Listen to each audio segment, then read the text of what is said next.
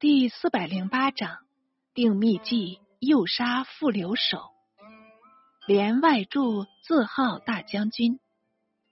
却说李渊醉卧晋阳宫，有两美人侍寝。渊此时已入梦境，还晓得什么犯法。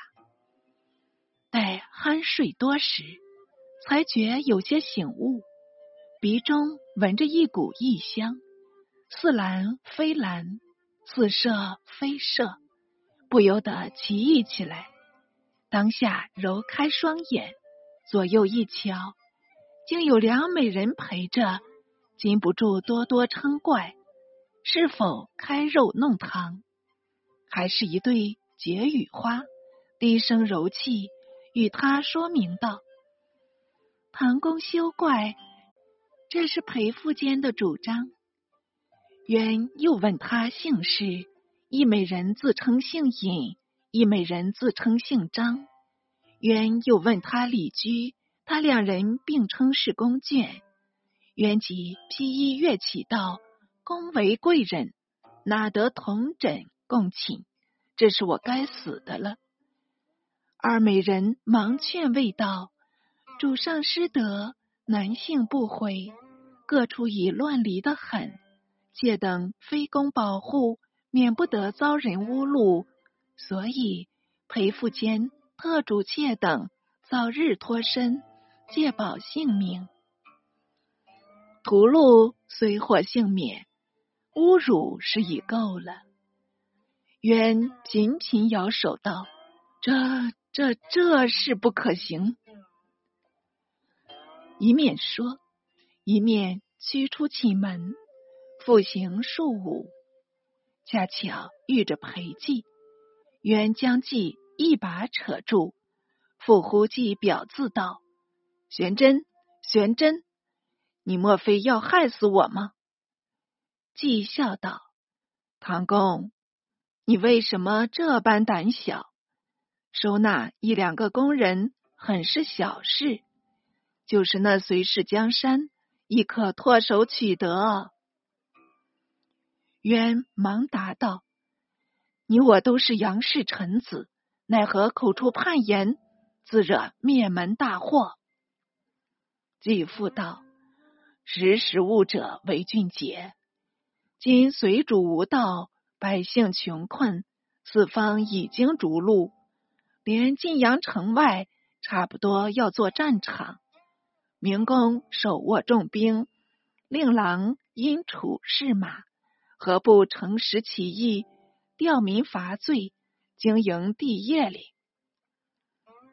渊孽汝道：“我是受国恩，不敢变质。”既上欲再言，忽有一族入报道：“突厥兵到马邑了，请留守大人速回蜀发兵，截击外寇。”渊闻报，匆匆走回，但见傅留守、王威、高君雅等已经带着，当有渊与两人共议，决遣高君雅领兵万人出援马邑。高君雅领命去气。渊回忆晋阳宫事，好几日寝食不安，玄接马邑军报，太守王仁公。出战不利，高君雅与战亦败，渊愈加着急，退入内室，独呆呆的坐着。突有一少年驰入，开口白渊道：“大人不急筹良策，尚待何时？”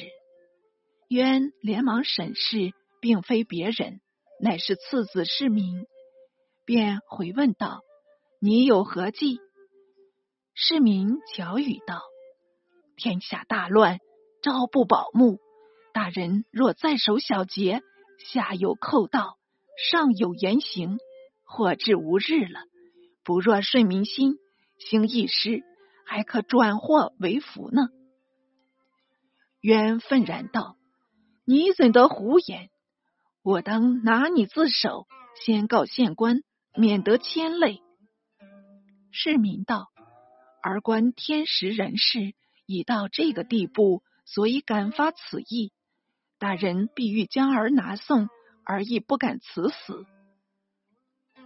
渊叹道：“我岂真没有父子情，忍心告发，置你死地？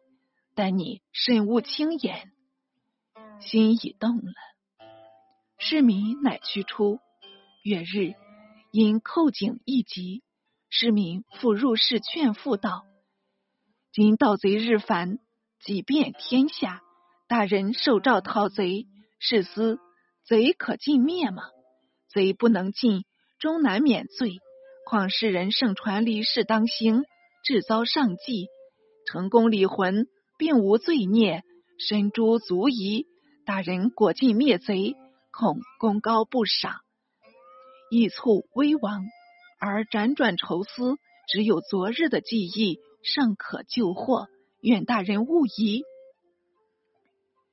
渊从容语道：“我昨夜细思，你言亦颇有理。今日破家亡躯，有你一人；化家为国，亦有你一人。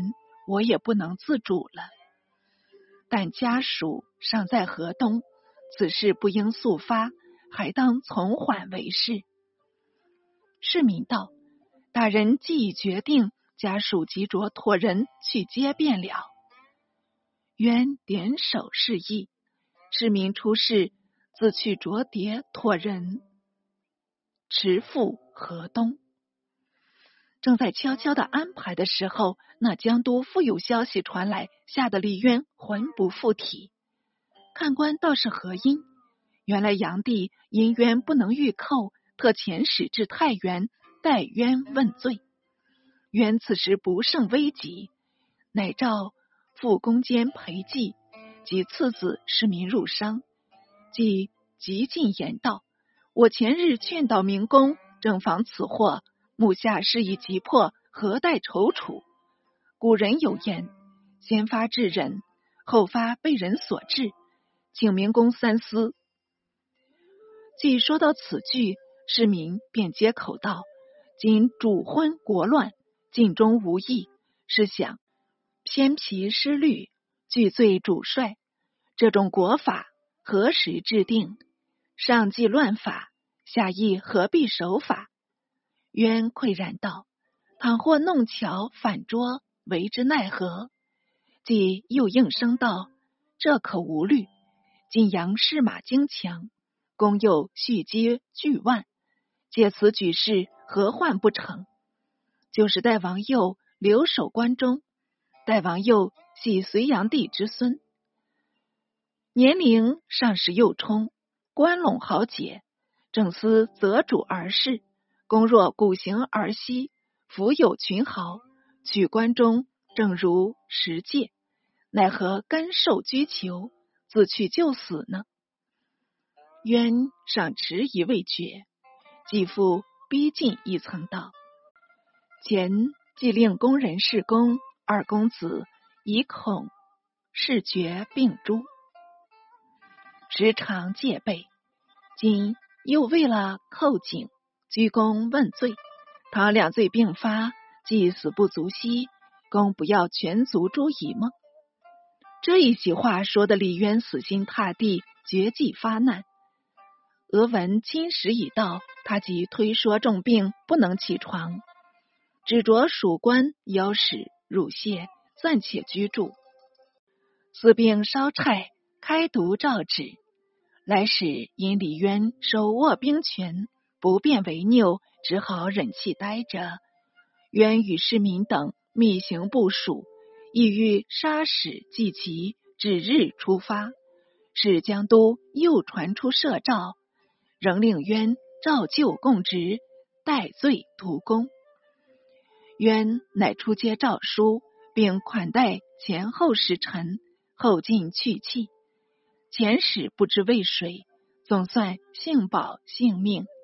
渊稍稍放心，因后延宕了好几日。李渊实在无用，